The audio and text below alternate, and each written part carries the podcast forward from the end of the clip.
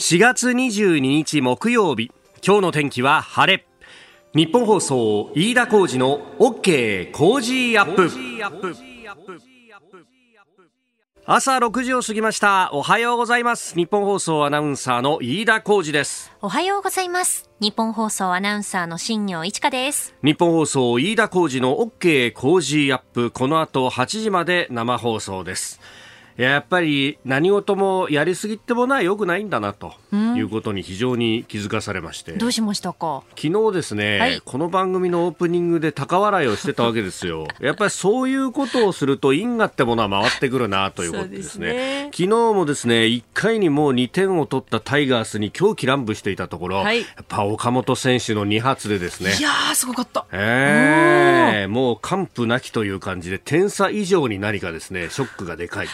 こういう感じだったんですけれども、まああのこうツイッターのタイムラインなんか見ててもですね、やっぱこうジャイアンツ逆転をして、うん、そして飯田この野郎吠えすら書くなよというようなですね、ええ書き込みが、えたくさんあのいただきまして、えー、まあそういうものだよなというね。そうですね。巨人ファンの皆様おめでとうございます。おめでとうございます。あの昨日紹介した放置新聞ね、はい、えー、スポーツ報知には原監督のねえー、気持ちに火をつけたと、うん、腹に火をつけたっていう見出しがあありましたけれども、えー、ツイッターです。峯岸隆之さん、飯田アナ、原辰徳監督に火をつけさせちゃいましたね。巨人ファンの底力、見てくださいよ。と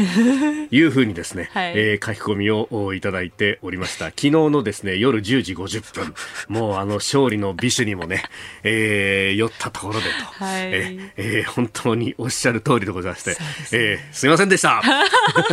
そう冒頭から謝罪ですね。そうそうそういや、ね、でも今日いよいよ三連戦のだって最後じゃないですか。一勝一敗で迎えてというねところですから、はい、まあ今日この美酒はどちらがと。で、ね、えー、今日はですねあのケメヤマ光則アナウンサーの実況そして解説は里崎智也さんということで、はい、里崎さんは、えー、今週のですねあの黒木瞳さんのね、えー、朝ナビのゲストということで、まあ今日はですねどっちかというとユーチューバー話の方中心ですけれども。まあ、とはいえね、あの、結構いろいろ深い話をしてくださっていますんで、えー、ショーアップナイトもぜひお聞きいただければと思います。で、あの、新聞各紙入ってきまして、まあ、スポーツ新聞はね、もちろんこの野球の話題中心というところなんですが、気になったのは、あの、経済面でですね、えー、ビール各社家飲み特需という、ね、あの、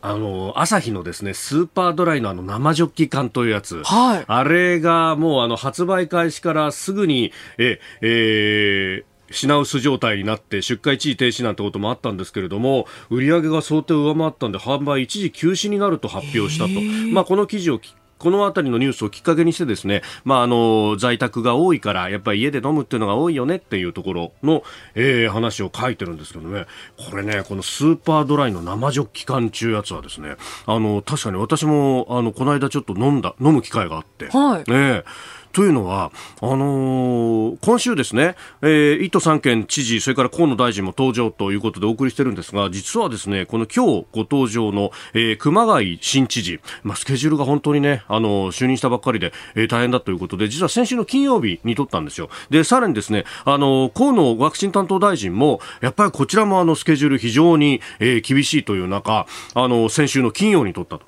で、先週はですね、金曜日に熊谷知事あって、えー、それからあの小池百合子都知事もあって、うん、さらに河野大臣もあってというですね。でまたあの朝から晩までっていう感じで結構あのスケジュール立て込んだんです私自身がね、はい、でそしたらさすがにあのプロデューサーが見かねたのがですねあの全部収録終わった後もう夜8時過ぎて9時近くになってたんですけれどもあのスタジオに顔を出してですね「飯田君お疲れ」って言ってであのある紙袋を差し出してきてですね。でその中に一缶だけあったのがこの生ジョッキ缶で、えー、いやー本当にこれどこ探してもなくてさ、あの、一缶だけだよ手に入れられたのはって言って持ってきてくれたんだけど、あもう、それはありがたく頂戴して、その場で、あの、プシューだよね。その場で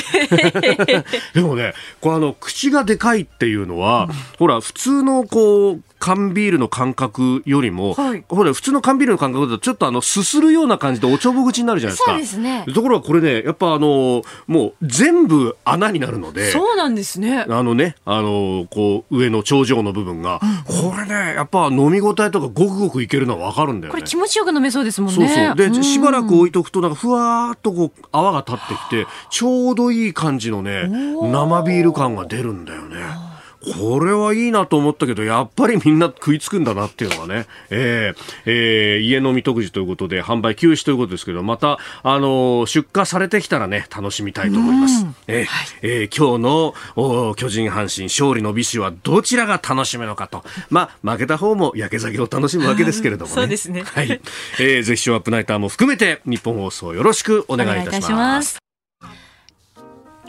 あなたの声を届けますリスナーズオピニオン。この傾向時アップはリスナーのあなた、コメンテーター、私、田新行アナウンサー、番組スタッフ、みんなで作り上げるニュース番組です。えー、ぜひメールやツイッターでご参加ください。今朝のコメンテーターは明治大学准教授で経済学者、飯田康之さんです。この後6時15分頃から登場となります。えー、まずは東京株式市場日経平均株価大幅続落というニュース、まあ足元の経済今後というところ、まずは聞いてこうと思っております。えー、そして取り上げるニュースですが7時台まずはあ政府4都府県へ緊急事態宣言発令明日にも決定かというニュース、えー、それからアメリカ政府主催の気候変動サミットに中国の習近平国家主席がオンラインで参加するというニュース、えー、それから韓国地裁、えー、元慰安婦の訴え却下というニュース、えー、そして、えー、キーワードのゾーンでは所有者不明土地法について、えー、昨日参議院を通過しました。成立となりました、えー、そして7時40分過ぎスクープアップのゾーンでは熊谷千葉県知事登場となります。工事専門家会議です。今週はご意見をいただいた方の中から毎日抽選で5人の方に勝手に台湾応援企画と題しまして台湾スイーツサニーヒルズのパイナップルケーキをプレゼントしています。ポッドキャストや YouTube でお聞きのあなたにもプレゼントが当たるチャンスです。番組ホームページのプレゼント応募フォームから住所やお名前電話番号を登録してご応募ください。今週は特別企画工事専門家会議。いつもより少し早いこの時間からコメンテーターの方々にご登場いただいております。今朝は明治大学准教授で経済学者飯田康之さんです。おはようございます。おはようございます。よろしくお願いします。はい朝早からすいません。ありがとうございます。いえいえありがとうございます。いやよろしくお願いします。さあまずこの時間はですね昨日の東京株式市場日経平均株価大幅続落というニュースから伺っていこうと思いますが、えー、昨日の終値前の日と比べて591円83銭安2万8508円55銭ということで、えー、およそ1か月ぶりに2万9000円台を割り込んだと一昨日も下げていてというところですよね、うん、そうですね。これポイントは2つです、ええ、1つはあ国内要因、えー、やはり緊急事態宣言の再発出が懸念されるようになってきた、はい、これに伴って業績が悪化する企業というのが出てくるだろうという、えー、読みなわけなんですけれども、もう一つが海外要因。はい、で、えー、こちらはアメリカで、えー、アメリカ大規模な経済対策が相次いで発表されて、それに伴ってじわりとインフレ率が上がってきています。はい。で、え財政、景気が悪い時では財政を出しなさいと。これは経済学の大鉄則なんですけれども、はい、その一方で、えー、財政出しすぎて、えー、インフレになると、えー、その効果があ、まあ、かなり減災されますよと。はい。打ち消されてしまいますよと。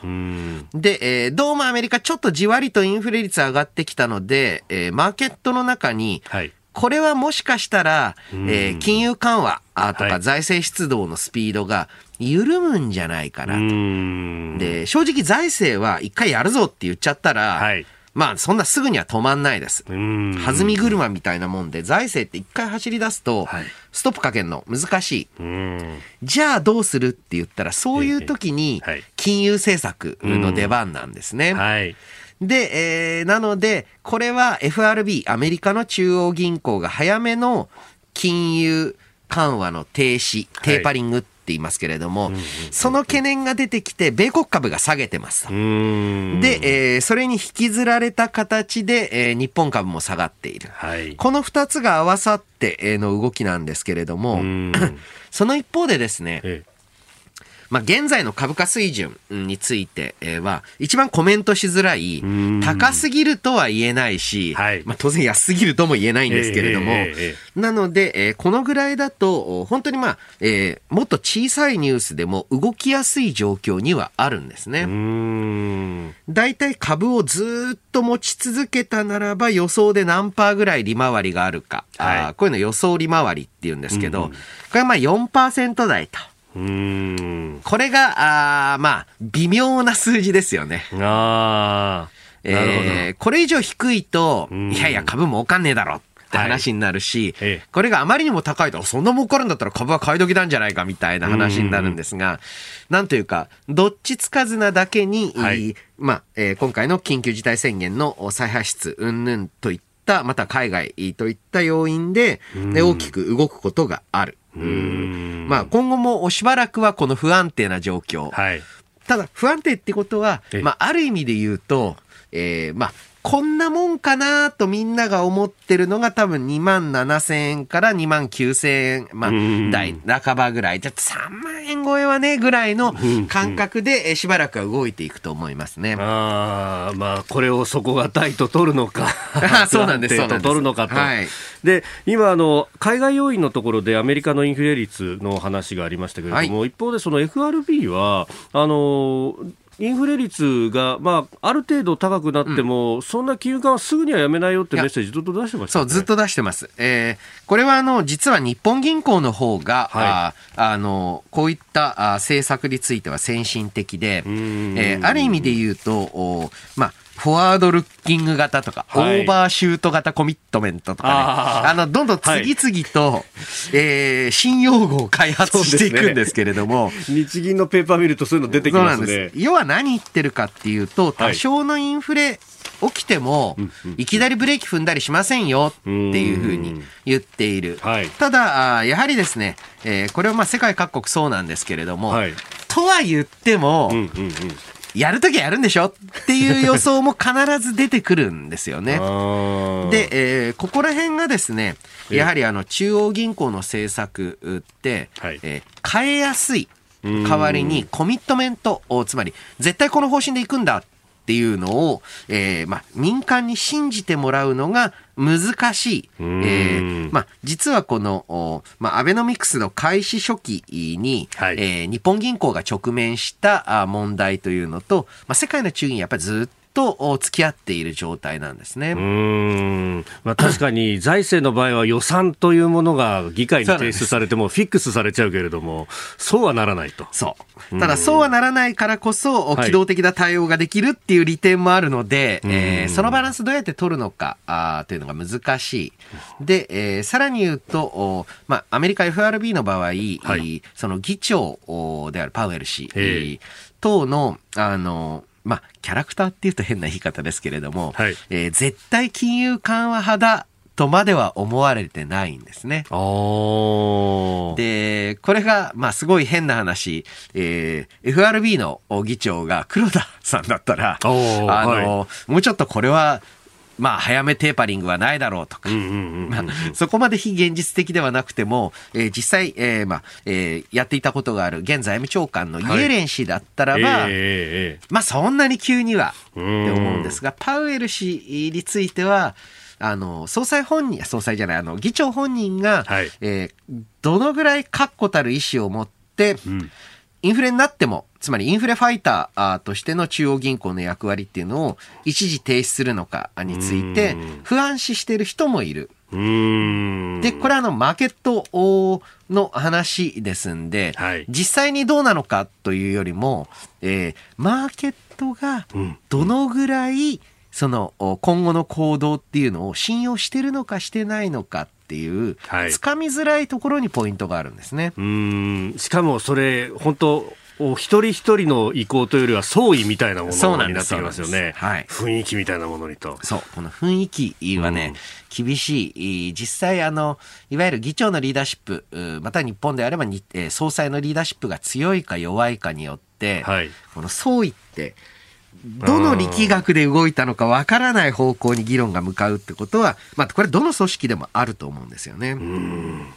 それは他方、日本の方なんですけれども、今日あの、毎日新聞が載せてますが、えー、26、27で金融政策決定会合が予定されてます、はい、えー、2023年度物価1%っていう見出しがついていて、まあ、ここでそういったものが打ち出されるんじゃないかということが出てくるようですね、うん、はい、えー、現下の状況を見ていますと、はい、かなり昨年度、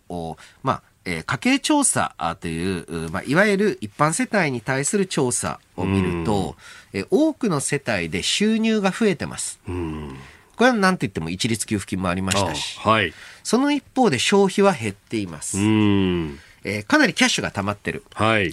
また、あ企業サイドとしても、ええー、今、まあ、あの、本当に、えー、足元の景気だったり売り上げが厳しいので、かなり借り入れを伸ばしている。うん、はい。で、これってすごくインフレになりやすい状態なんですね。ですから23年度というのは、ある程度コロナ対策関連、えー、広く薄く巻くと、そんなに困ってない人にもまあお金は行くわけで、はい、そのマネーが動き始めると、うん、ある程度物価に上押し、上押し圧力がかかるんじゃないかっていう予想になってると思います。うん。まあ、それは今度感染の状況とか、あとワクチンということになってきますか？そうですね。えー、まあ、23年ですので、もうちょっと先ですね。まあ、さすがにこの時には、えー、まあ、あの、ワクチンは普及しきっていますし、現下の状況を見ますと、そのワクチンの接種率が一定率を超えると、はい、まあ、あの、感染収束するということは、まあ、分かった。あわけなので、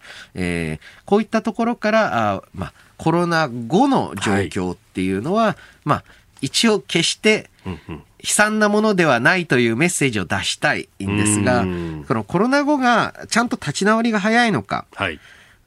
このままむしろ悪い方向に、えー、加速度的に向かっていくのかっていうのは、まさに今年どのぐらい、え財政を出せるのかっていうところに日本の場合もかかってると思います。うん。で、その財政の出し方として、その一律みたいなところなのか、傷んだところに集中させるのかですか？で、えー、正直ですね、私自身は、あこの状況になると傷んでいるところというのを探すのがだんだんと可能になってきていると。えー、つまりは昨年1年間の売り上げ、えー、を一昨年と比べて、はい、えー、下がった企業に対してとか、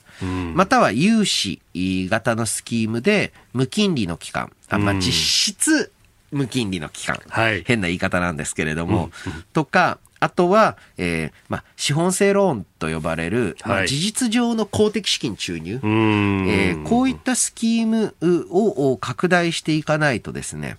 実際まあ、今、緊急事態宣言での休業要請の範囲というのが話題になっていますけれども、はい、えー、外食産業、えー、そして、えー、いわゆる大型商業施設、はい、そしてテーマパークに、えーまあ、各種イベント、うん壊滅的な打撃を受けます。で、えー、例えばですね、最初の緊急事態宣言が出された昨年4月5月、えー、パブ居酒屋という、うん、まあ、これ産業区分なんですけれども、はい、要は居酒屋とスナックだと思ってもらえれば、うんうんうん、えー、95%減です。95%減。これ売り上げがないって言ってるんですよね。うんうん、で、えー、こういった状況がまた1ヶ月生じるとなると、ギリギリ、まあ、えー、持ちこたえていたあ関連産業で連鎖的なあ、まあ、休業、廃業、はい、まあ、そして倒産が起きると。で、えー、それどうやって防ぐのかっていうのが一番大きなポイントになってきますよね。うんえー、ここが気になるプラス6時35分になるところです。緊急事態宣言についてね、えー、一面トップという新聞があ今朝は多いですね、うん、朝日も毎日もというところです。えー、これについて、まあ、後ほどね、えー、7時台に掘り下げていこうと思います。で、気になる記事なんですけれども、各社、あの、経済面などに載ってますが、あの、日本郵政が、えー、国際戦略で投じたオーストラリアの物流大手トールというところ、うん、あの、今回手放すと、投じた6000億が実質ゼロになったみたいな記事が出ております。はい、まあ、あの、実際この日本郵政の業務展開っていうのはなかなかあの、今後困難になっていくんですね。なぜかというと、もともと日本国内での郵便事業を手掛けていました、はい、というんですけれども、日本のマーケットこれ以上成長はしないです。で、えー、もっと深掘りをしていくにしても、はい、いわゆる宅配便、えー、個別のお家の小口輸送、まあ、郵便局だったら U パックですよね、はい、にしても競合他社がいる。という中で、えー、企業が、あまあ、例えば、えー、まあ、しっかりと、今だとまだ十分な民営化ではないですけれども、完全民営化して、うん、えー、後々の、まあ、継続的な成長っていうのを見ていくためには、はい、どうしても国際戦略というのが、国際化戦略というのが必要になる。うん、その、まあ、第一歩として、えー、はい、まあえー、オーストラリアあのトールを、まあ、買収して、えーまあ、いわゆる海外子会社からの収益を軸に成長を考えたわけなんですけれども、で、この方向性自体は一つの、まあ、見識だと思います。えー、ただその一方で、えーまあ、こういった投資っていうのは必ずまあ失敗することもある。はい、で、えーまあ、その意味で、えーまあ、失敗したからもうこれ二度とやっちゃいけないっていう話ではないというのが一つ。はい。ただもう一つ懸念があるのは、言うてやっぱりですね、うん、えー、日本郵政って、日本の官業、官の仕事でもあるんですよ。はい。そうすると、その買収プロセスで、経済的な利益よりは、はい、あむしろですね、えー、例えば政治的なとか、あまたは外交上の理由というのがどの程度絡んできていたのか。なるほど。だから、本当に得だから買ったんじゃなくて、えー、ある意味ちょっとその政治的なあ、まあ、意図であったり、まあえー、リンクみたいなのから生まれてきた可能性もある。それだけに、えー、今回の特損っていうあ大大幅なあ、まあ、赤字というのは、はい、少し検証が必要ですね。うん、えー、今日のここが気になるプラスでした。ここでポッドキャスト YouTube でお聞きのあなたにお知らせですラジオ局ニッポン放送飯田浩司の OK コージーアップ週末増刊号を毎週土曜日の午後に配信しています。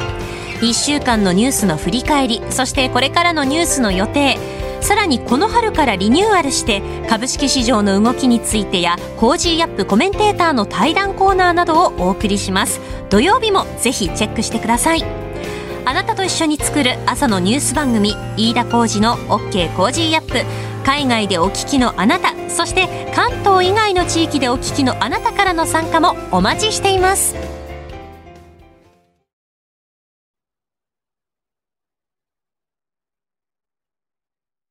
4月22日木曜日時刻は朝7時を過ぎました。改めましておはようございます。日本放送アナウンサーの飯田浩二です。おはようございます。日本放送アナウンサーの新業一華です。あなたと一緒にニュースを考える飯田浩二の OK 工事アップ。今朝のコメンテーターは明治大学准教授で経済学者飯田康之さんです。引き続きよろしくお願いします。よろしくお願いします。飯田さんには番組エンディングまでお付き合いいただきます。では7時台最初のニュースこちらです政府4都府県への緊急事態宣言発令明日にも決定か。政府は昨日新型コロナウイルス特別措置法に基づく緊急事態宣言を東京、大阪、兵庫、京都の4都府県に発令する方針を固めました。明日23日に対策本部を開いて決定します。えー、昨日夜総理官邸の前で、えー、緊急事態宣言について東京、大阪などに出すことに関し今週中に決定をするという考えをすでにぶら下がりの記者団の質問に応じて、えー、答えておりました。いやー、なんか、この間解除したばっかりなのにまた来るしという感じですよね、うん、そうですね。で、そしてこの緊急事態宣言、はい、えー、に関して、うん、まあね、小池知事が随分ね、えー、はいまた、あの、長く期間を取るとダラダラしてくるとか、なんかダラダラがどうのこうのって言ってますけれども、はい、まあ一番ダラダラしてたのはね、結構小池知事の方だと思っていまして、えー、例えばですね、えー、これ、規模はともかく、はい、何らかの形で第4波が来るというのは確実だったわけですね。はい、で、えー、それに対して病床数の確保を、えー、結構な期間あったけれども、どれだけ進めましたかと。で、えー、まあ、政府の方も、かなりですね、いわゆるコロナ関連の患者を受け入れた病院への補助金のスキーム。はい。その分、他の診療できなくなるわけですから。それを随分、えー、まあ、新しいスキーム出してたんですが、それに対して、はい、えー、都は、また都道府県、えー、実際の、えー、そういった保健衛生の、まあ、資源確保をする役割の人が、どれだけそれについて議論しましたか少ないとか、もっと出せって言って、ちゃんと病床確保しましたかというのを、これは東京であり、大阪であり、はい、えー、現在、その医療状態の逼迫、まあ、大阪もしてる、えー、そしてこの後予想されるという自治体について、あんたら、なんか何やってきたんですか？っていうのをしっかりと通っていかなければいけないと。で、えー、それで、えー、まあ、医療崩壊が、あと言われましても、はい、えー、非常にね、あの、昨年4月5月の段階、これはね、本当にわからないことだらけだったわけです。ウイルスの特性もわからなかった。えー、だからこそ、はい、おまあ、あの、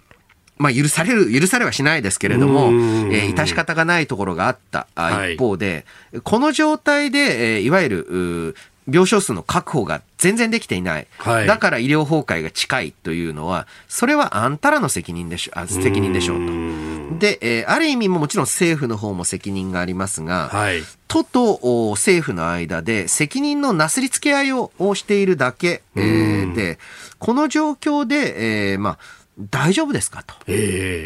えー、考えてしまう。で、えー、その一方で、まあ、緊急事態宣言、はいまあまあ、出すんでしょうよ。じゃあ、この緊急事態宣言に伴う休業について、はい、いわゆる事業者の保証っていうのはどうするんですか？と。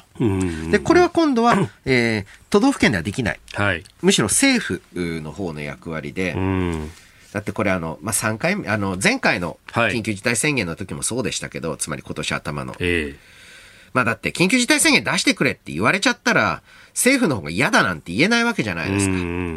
だけれども、その一方で、えその緊急事態宣言の発令要請を認めるってことは、はい、それに対する保障、これは、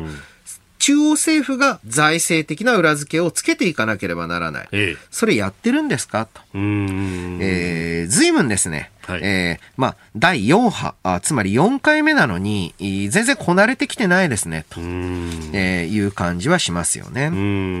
まあ、あのー、ね、えー、一律で、まあ、1店舗あたりいくらみたいなことが起こってきて、うん、まあ、それはもう事業規模によって、まあ、焼け石に水のところもあれば、うん、もうむしろ。焼け太りのところもある。はい、うん、そこら辺のバランスのまずさとか、だから、前々からそれこそ去年のこのあたりから、いや、だったら、粗利保証した方がいいんじゃないないのかというような話だとかも出てきたにもかかわらず、まあなんか、この1年前と議論が変わっていない。うん、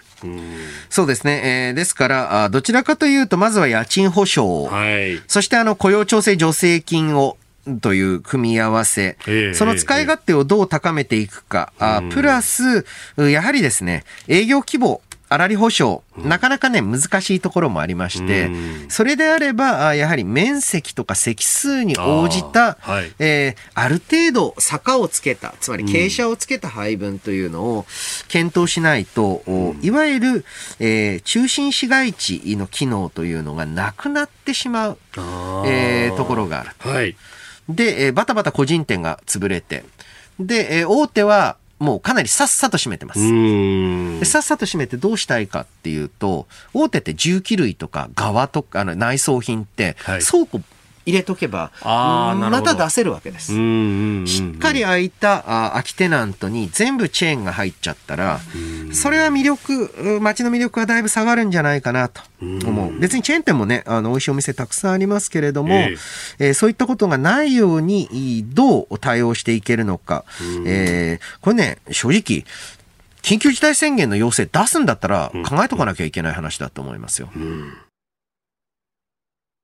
おはようニュースネットワーク。東京有楽町日本放送キーステーションに全国のラジオ局21局を結んでお届けいたします。おはようございます。日本放送アナウンサーの飯田浩二です。今朝のコメンテーターは明治大学准教授で経済学者飯田康之さんです。では取り上げるニュースこちらです。中国の習近平国家主席アメリカ政府主催の気候変動サミット参加へ。中国外務省は21日アメリカバイデン政権が22日と23日にオンライン形式で開く気候変動問題に関するサミットに習近平国家主席が参加すると発表しました中国はアメリカと対立が深まる一方で気候変動の分野では連携していく姿勢を示しています先週、あの、ジョン・ケリーさんが上海行ってましたが。はい。えー、やっぱり中国、外交はやっぱりうまいんですよね。これ背景としては、はい、バイデン政権は、うん、あこの気候問題、気候変動問題というのを、はい、えー、第一の世界的な問題であり、えー、まアメリカ全体の経済政策や防衛外交政策以上の意味がある。一番のトップレベルのプライオリティがある、重要度がある政策だというふうに、一応表明しています。はい、大統領選の時から言っている。えー、という中ですので、やはりこれ広く、まあえー、世界全体と協調していくという姿勢で臨まざるを得ないんですよね。はい、えー、で一方で中国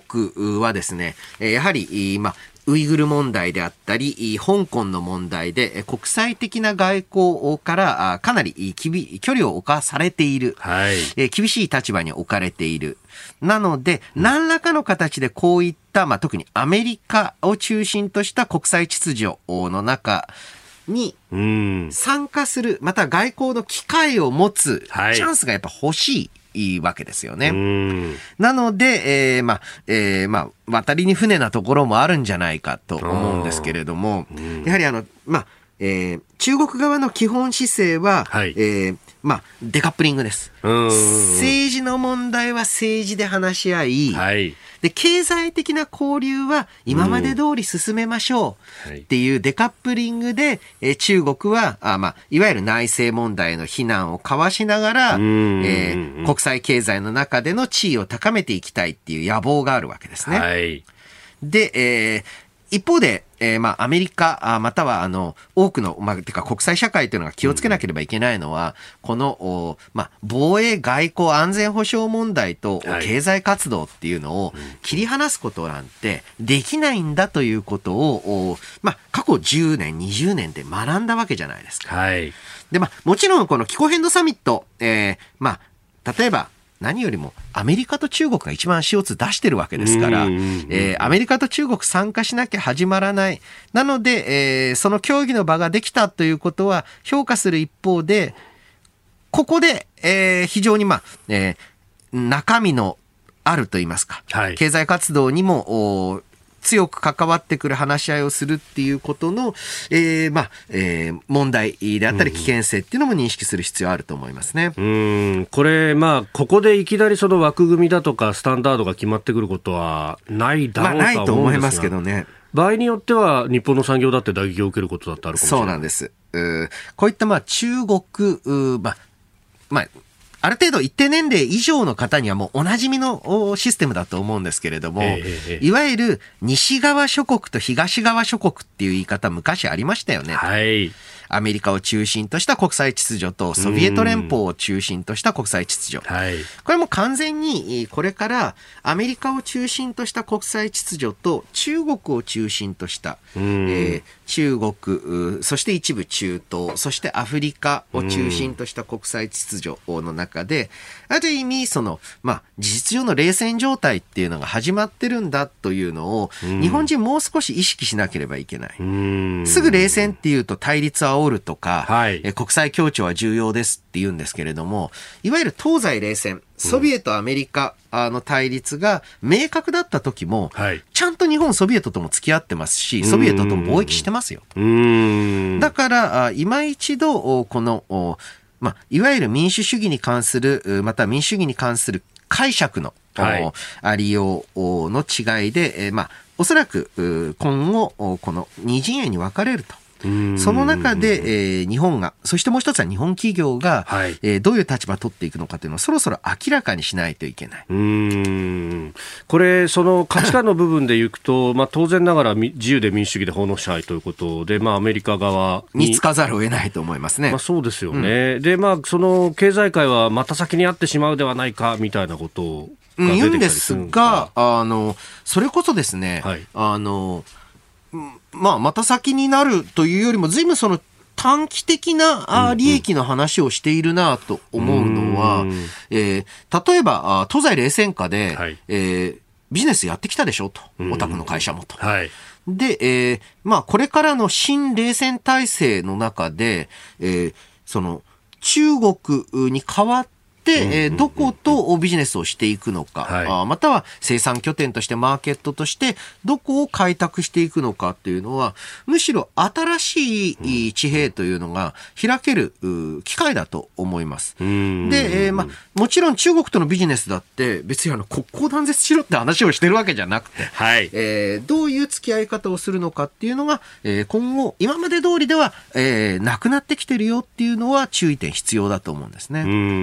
あの先週の日米首脳会談、まあ、共同声明も出ましたけれども、はい、その中にあの日米競争力コアパートナーシップというものが出てきたと、うん、であのその中にやっぱりサプライチェーンの見直しっていうものも入ってましたよね、その辺っていうのが、まあ、今おっしゃったような話。そうですね、えー、ですからサプライチェーンの中で、はい、えー、やはり重要な機密に関わる部分であったり、各企業のコアの競争力を形成しているもの、はい、こういうのはやはり例えば日本国内、米国内、うん、えー、そしてオーストラリアであり、えー、インドであり、はい、といったところとどうチェーンをつないでいくのか。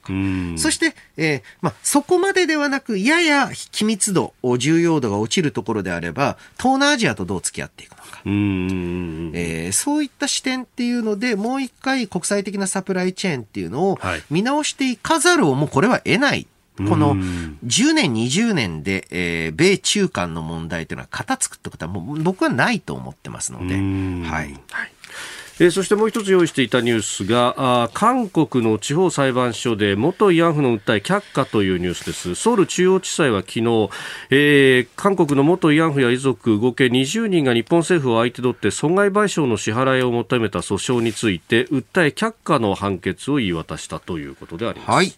えー、ここでキーワードになるのが主権免除という考え方です。はい。この主権免除というのは、例えば日本の裁判所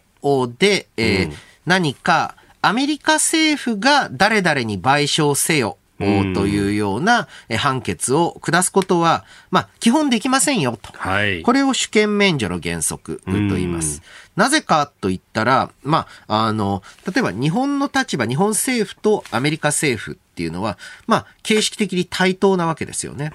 で、それ一方が一方に対して命令を出すっていうのは、これはおかしいだろうということで、えー、いわゆる、例えば今回の場合であれば、はい、韓国国内の裁判所が日本政府に命令するっていうのは、まあ変だと。はい、だからこそ、主権免除が必要である。ただこの主権免除っていうのは、はい、絶対的に主権は免除されるのかっていうと、いや、例外もありますよと。で、えー、例えば、あの、まあ、外国人の人が、あまあ、外国籍の労働者が国営企業に、えー、まあ、損害賠償請求をする場合、まあ、クビになったとかね、はい、えー、そういう場合にも免除あり得ると思いますし、そしてもう一つは、人道に関する罪の場合は主権が免除されることはない、主権免除の例外であるという、えー、主張もある。で、ただですね、はい、実はあこの韓国の話、えー、1月には全然逆の判決出てるんです、ね、そうですよね。うん、で、えただこの2つ何が違うかっていうと、はい、1月の場合は主権免除の例外であると。だから賠償請求はするけれども、それを執行することはできませんよと。で、今回の場合は、はい、どうせ執行できないんだから、主権免除の例外にしてもしょうがありませんよっていうロジックになってて、はい、一歩いわゆる主権免除寄りになってるってところが特徴ですね。うん。まあ、1月の判決は結局、まあ、日本政府側はね、えー、一切参加しないという形まあまあ、それはまあ、まあ、当然なんですが、で、ね、で、確定判決になってしまっていると。うんまあ、今回はこれ控訴するということですけれども、まあ、この先どうなっていくかですね。まあ、あの、早期の解決というのがないので、まあ、ムン・ジェイン政権中には進まないということが分かったと。なるほど。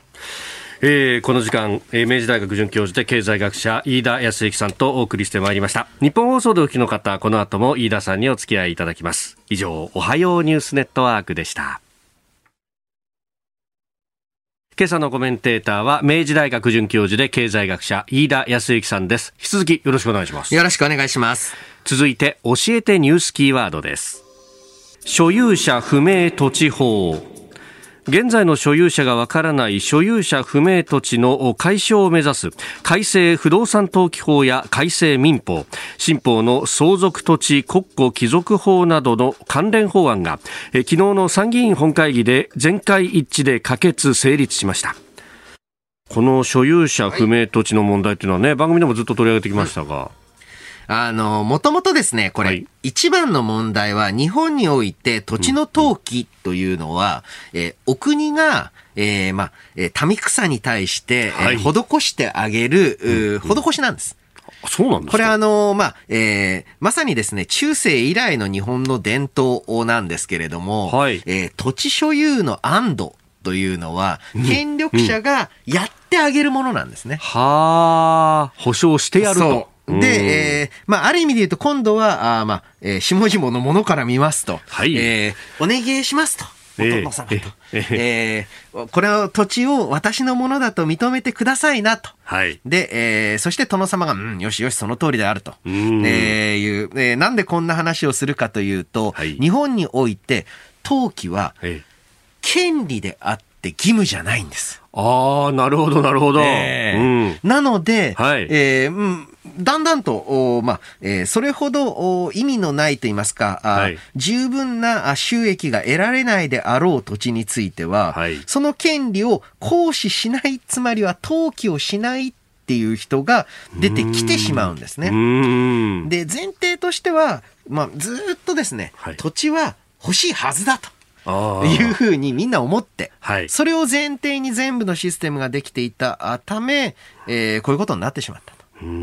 で、えー、これを反転させる大きなきっかけにこれがなってほしい理由はですね、はい、例えばこれはあの、えー、山林で多く見る特徴なんですけれども、うん、登記簿上の所有者あというのがもう戦前にもう亡くなってるとかね。登記簿上の所有者の生まれた年が嘉永元年とかね。どうすんだそれみたいな。うん、絶対存命してない。絶対存命してないと。えー、そういう土地があると、はい、その子孫を探し出して、相続権利者を探し出して、はい、えー、いちいち、えー、相続の放棄であったり、権利行使であったりっていうのを確認してたら、これ土地の取引なんかできなくなっちゃうと。えーえー、で、えー、そういう土地が、えー、全部じゃなく、例えば公共事業のための買収用地の一部にあるだけでスタックしちゃうんですよね。これをどうにかしたいということで、えー、今回の場合、いわゆる登記の、まあえー、義務化あといいますか、あの、ある程度あの、はい、必ずやってくださいねと。で、えー、そして登記をしないことによって発生した不利益について、保証を行いませんよと。えー、つまりは、えー、誰のものか全然わからない状態になっているんではを含んでいる土地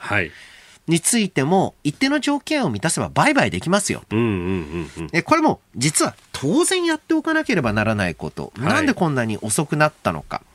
で、これはやはりですね、えー、憲法における私権、えー所有権、財産権、えー、というのに関する議論が続いたからですが、はい、えー、このいわゆる所有者不明土地、これからも必ず増えていきます。だからこそ、まあ、しっかりと、はい、あの、運用されて、これ運用次第なんですよ。で、これ、かなり自治体レベルで運用がばらける可能性を秘めてる。なるほど。つまり、いまあ、いわゆる改正不動産登記法に従って、はい、えー、登記申請してない場合に、バンバン過料を課すのか。それとも過料を課しますよ、と言って、はい、えー、その登記を促す程度なのか。えー、そして、えー、実際の所属不明土地があって休眠している不動産っていうのを、積極的に、はい、えー、まあえー、取り込んで公共事業を行っていくエリアと、そうでもないエリア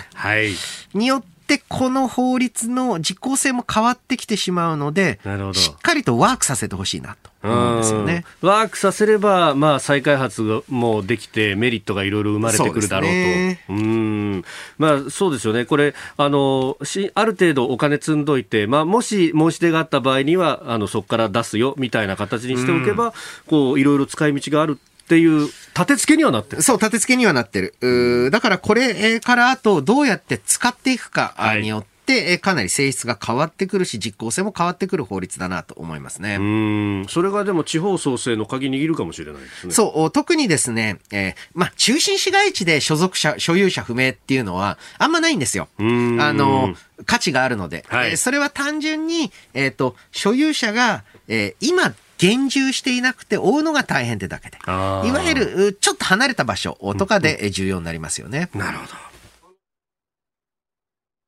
お送りしております OK 工事アップ。お相手私日本放送アナウンサー飯田浩二と。新業一華がお送りしています。今朝のコメンテーターは明治大学准教授で経済学者飯田康之さんです。引き続きよろしくお願いします。よろしくお願いします。お願いします。続いてここだけニューススクープアップです。この時間最後のニュースをスクープアップ熊谷俊人千葉県知事が登場新型コロナ変異株から国民を守れ工事専門家会議今週の OK 工事アップは1都3県の知事、そして新型コロナワクチン接種担当の河野太郎大臣へのインタビューをお伝えしていく工事専門家会議をこの時間7時40分過ぎにお送りしております。今朝は千葉県知事の熊谷俊人さん登場です。事前にインタビューをいたしました。その模様をお聞きください。えー、千葉県の熊谷俊人知事にお話を伺います、えー、知事おはようございます。おはようございます。よろしくお願いいたします。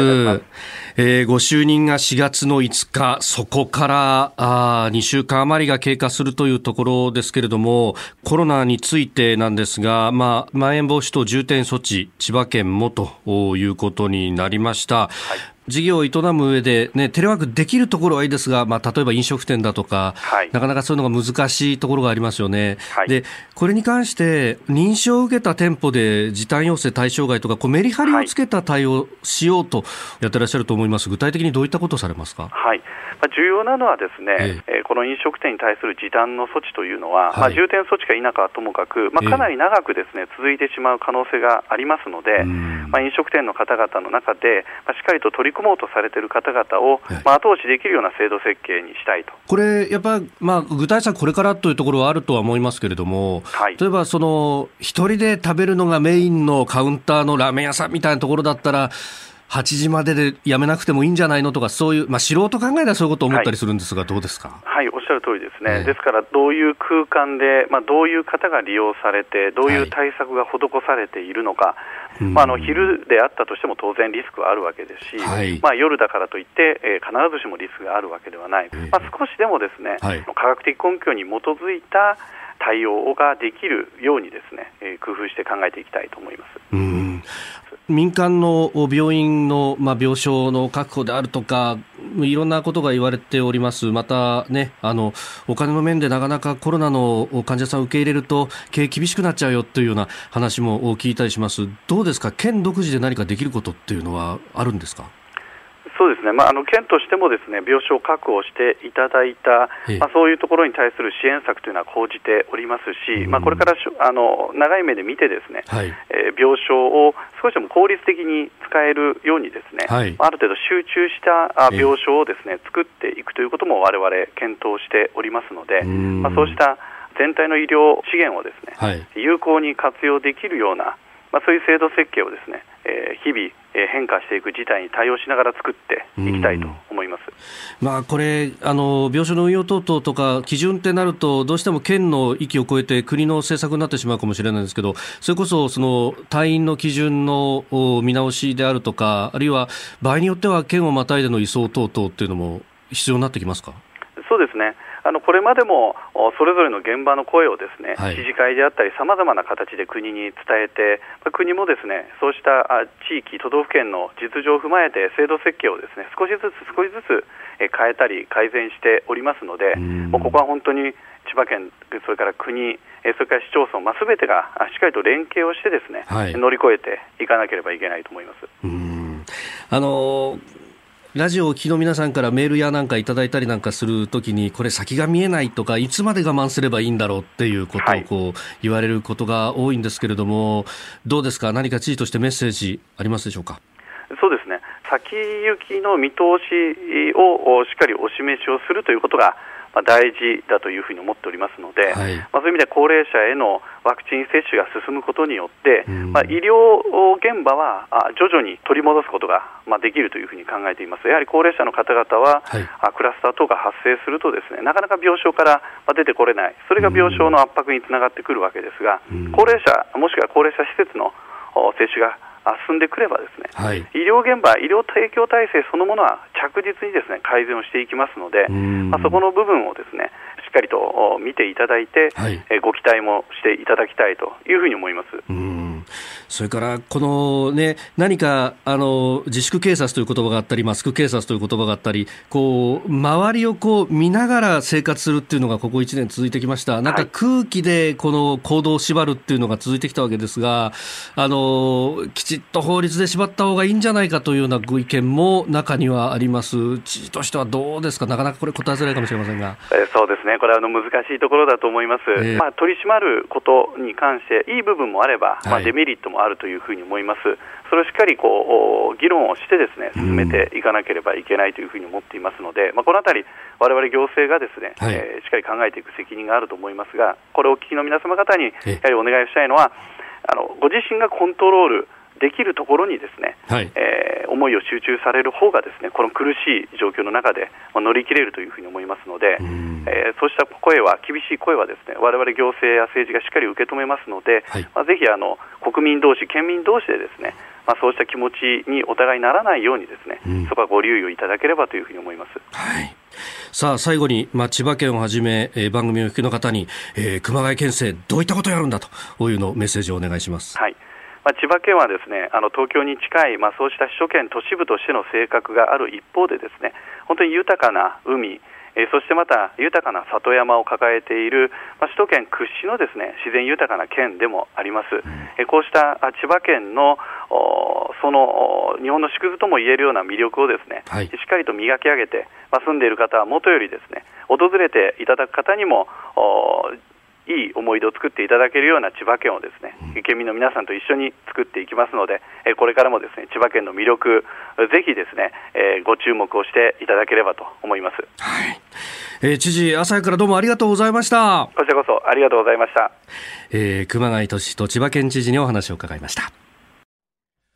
さあ、お聞きいただきました。まあ、熊谷さんにね、えー、期待されている方多いと思うんですが、うんええ、まあ、あの、熊谷さんの千葉市長時代にですね、はい。えー、まあ、えー、地域再生の失敗学という本、えー、で、ご一緒をして、えー、はい。まあ今もあの、まあネット上とかで対談とかも結構落ちていると思うんですけれども、比較的早い段階から中心市街地、中でも飲食事業の、飲食店事業の重要性というのに非常に注目されていた、はい、知事さん、えー、そしてまあ、かつて市長さん、でですね、はい、えー、千葉市長の時にも、いわゆるナイトタイムエコノミー、夜の時間というのをどうやって活性化するのかという視点での、はい、ね、まあ、例えば事業システムとか、えー、補助金のスキームみたいなのを提案されていて、そういった中でコロナ、はい、ですから、えー、で、えー、千葉市だけではなく、いわゆる千葉県内の、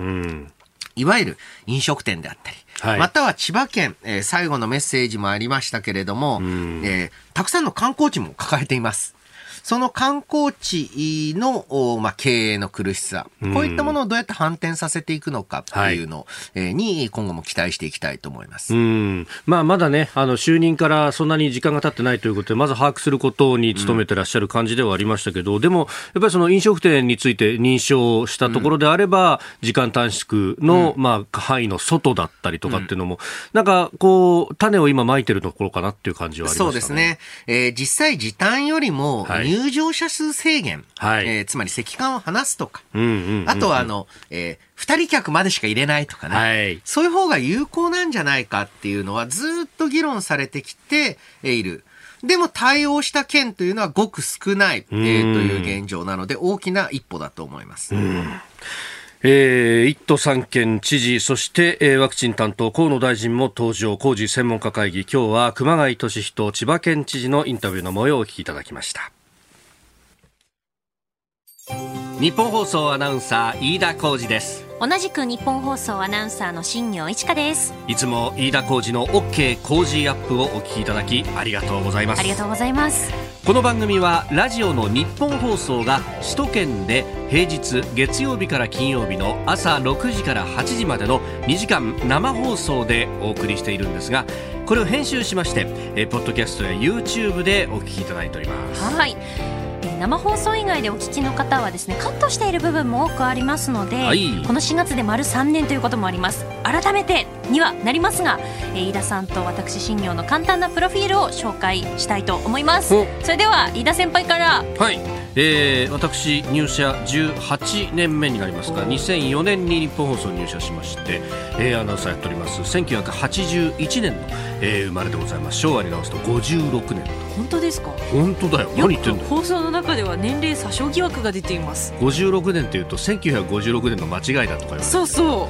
う。まあ、それ昭和31年じゃないかっていう話になるんですが、はい、ええ。ー、あの2012年からですね夕方のニュース番組のキャスターをやってで、えー、2018年のね、えー、4月からこの朝の番組を担当するようになったということで、まあ、なんだかんだ言ってですねもうあの社歴の大半をニュース番組で過ごすということになっておりますが、まあ、その前は、えー、朝の番組の中継コーナーだとか、まあ、バラエティ番組担当で、えー、いろんな仮装をしながら中継したりとかですね。ねえー、まああのもともとですね、えー、電車とか飛行機とか、まあ、競馬とかこうが好きで、まあ、本当コロナっていうのは大変でですね競馬は無観客になるし、電車乗って旅行っていうのも難しいし飛行機海外旅行なんてのは特に難しくなったと、えー、いうことでですね、まあ、今はうつうつとした気持ちを放送にぶつけているというところでございます。まああの神奈川横須賀の出身でして子供があの一人、えー、今度小学校に上がったいう子がおります。まあ簡単なプロフィールというとこんなところですかね。はい。はい、さあ新業アナウンサーは？はい、私はですね入社7年目なんですよね。うんうんうん、なので実はですねあの飯田さんとこうやって話してますけど年齢差11歳ぐらいあるっていう。そっかほぼ一回り違う。そうなんですよ実は。そうか。ですです。あんまりまあ俺は感じてないのか。僕が鈍感なのかいやそんなことないです。でもこの人平成生まれなんでそうなんです。やっぱりジェネレーションギャップをね特にあの生放送を聞いてらっしゃる方はあの芸能情報のコーナーとかそうですよね、ね、ポッドキャスト YouTube には載ってないかもしれないですけどその辺では感じるね。そんなあのジェネレーションギャップも感じつつなんですけれども。でも古いこともさ、うん、特撮とかだともうゴジラ第一作から知ってるとかさそうですね。この人すごいんです私特撮作品大好きであの大学時代はですねゴジラをテーマに卒業論文を書いたりでした書いたりですとか、うん、あとゴジラの他にもガメラだったりとかこうスーパー戦隊シリーズ仮面ライダーウルトラマンなどなどあの本当昔の作品をこう遡ってこう見ることが私の趣味でありまして、うん、まあ、ちょっとこうコロナ禍でこう、ね、気気持ちが晴れない時もありますけども大体その特撮作品に勇気づけられて今話しているという、うん、そういう感じでございます。なるほど、はい、そして筋肉も。筋肉も大好きでですね昔からもう見るのが特にもう大好きでよくこう人の筋肉をこうぐっと動かしてはなぜこの筋肉はこういう動きをするのかというのをですね、まあ、5歳ぐらいですかね。遡れば。そういうこう勝手にこう研究してた部分がありまして そんなこんなであのボディービルの大会とかもこう行ったりして、掛け声をねかけるのも大好きです。切れてるよとかね言ってました。冷蔵庫とか、ね、冷蔵庫とかカブトムシとか。わかんない。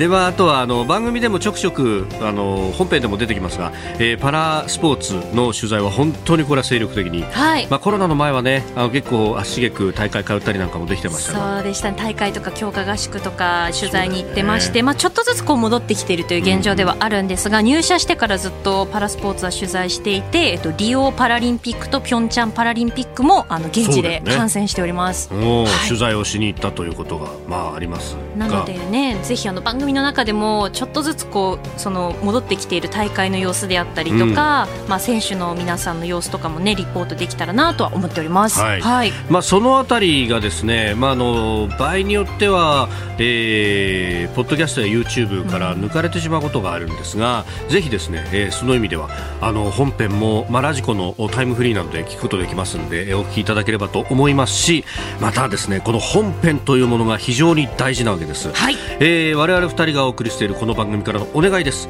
えー、我々ラジオの業界はですね2か月に1回お調べ週間という期間がやってまいりまして、まああのこの番組も含めてですね民放民間放送ですんで、はい、やっぱり生き残るためにはですねこれ数字を残すということが非常に大事で特にですね、まあ、ポッドキャスト YouTube 非常にたくさんの方にお聞きいただいてその意味では数字実績も残しているんですがとはいえとはいえですね、はい、この幹の部分柱の部分が非常に大事になってくるというのがこの2か月に一度やってくるということそうなんですよ、まあ、分かりやすく言いますと、ええはい、この週は特にたくさんの人にお聞きいただきたい、うん、ということでございます。おっしゃる通りです、はい、まあ、具体的な詳細はですね割愛いたしますが4月の中旬頃に関東1都3県にお住まいの方あるいはお住まいの方を親戚一族老頭にお持ちの方えぜひ日本放送朝6時飯田浩司の OK 工事アップをよろしくお願いいたします関東の AM ラジオ局日本放送で平日朝6時から8時まで放送しています。大事なことなのでもう一回申し上げます。日本放送で平日朝6時から8時まで放送中。飯田浩司の OK Cozy up です。 Cozy up で。新行と飯田と握手。 Stay tune